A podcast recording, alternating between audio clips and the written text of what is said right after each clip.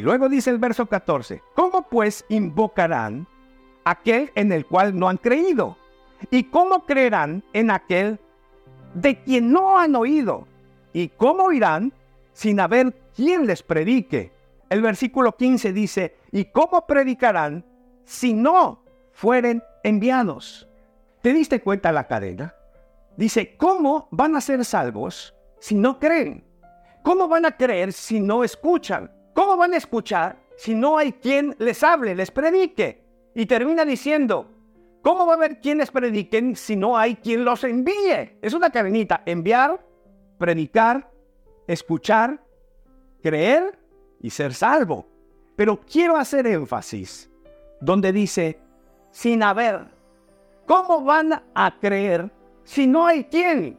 Si no hay quien les predique, si no hay quien vaya, si no hay quien les envíe. ¿Cómo? ¿Cómo? Esto es muy interesante. Esta es la pregunta que suena hoy en nuestro medio evangélico. Hoy, ¿dónde están? ¿Cómo? ¿Dónde están? ¿Dónde están nuestros programas de evangelismo? Después de la pandemia vemos tan poco evangelismo. ¿Dónde están los evangélicos predicando? ¿Cómo se va a salvar nuestra sociedad si no hay quien predique? A nadie le interesa. Estamos tan dormidos en nuestros cultos, en nuestros programas, haciendo lo mismo, lo mismo, lo mismo. ¿Dónde están las iglesias misioneras que envían? Parte de la cadena.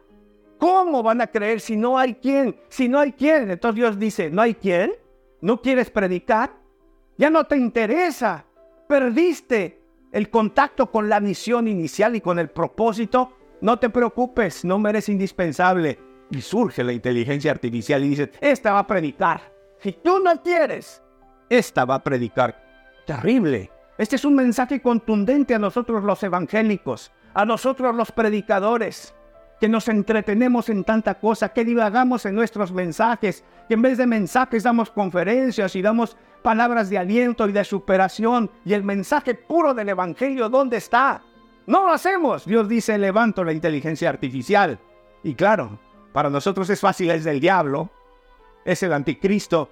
Pero te llevo a otro pasaje muy interesante del Evangelio de Lucas. Te dice que en una ocasión, capítulo 9, llega Juan con los discípulos y le dice, Señor, nos hemos encontrado a un tipo que en tu nombre echa fuera demonios. Le dijimos que no lo hiciera porque no estaba con nosotros. Lo reprendimos y Jesús los reprende a ellos.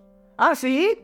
Les dice, no se lo prohíban, déjenlo que lo haga, porque el que no está contra ustedes está con nosotros. La versión Dios habla hoy dice, Lucas 9:50, Jesús le contestó, no se lo prohíban porque el que no está contra nosotros está a nuestro favor. ¿Qué te parece? Discípulos reprendiendo a uno porque no estaba con ellos, predicaba y echaba fuera demonios. Ya nos vemos nosotros ahí, reprendiendo la inteligencia artificial porque es del diablo. Imagínate, esta reprensión es para nosotros como iglesia hoy. ¡Ey, no se lo impidan! El que habla en mi nombre nunca hablará en contra mía. Y el que no está contra nosotros está a favor de nosotros. Escucha, iglesia, a favor de nosotros. Ojalá nosotros seamos más sabios y aprovechemos estas herramientas que de pronto Dios permite a través de la ciencia y las usemos para predicar. Así pasó cuando salió el radio. Le tenían miedo. El Pablo dice, nadie lo usaba más que yo. Y la visión de él era que así como los hombres bajaron a un paralítico por el techo, dice, yo voy a bajar por la antena a Jesús, a las casas. Esa era la visión. Y mira dónde llegó. Pero para nosotros, la Biblia dice que el pueblo del Señor pereció por ignorante. Ojalá no estemos en ese rubro.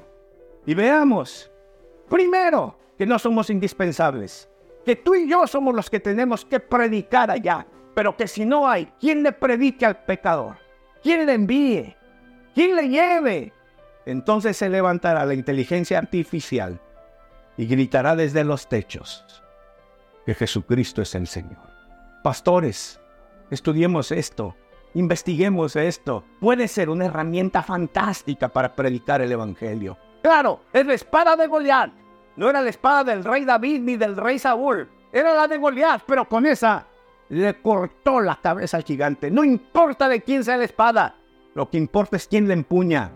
Yo quiero eso. Les invito a orar por esto, a meditar en esto, pero sobre todo, a predicar a Cristo antes de que la inteligencia artificial nos sustituya.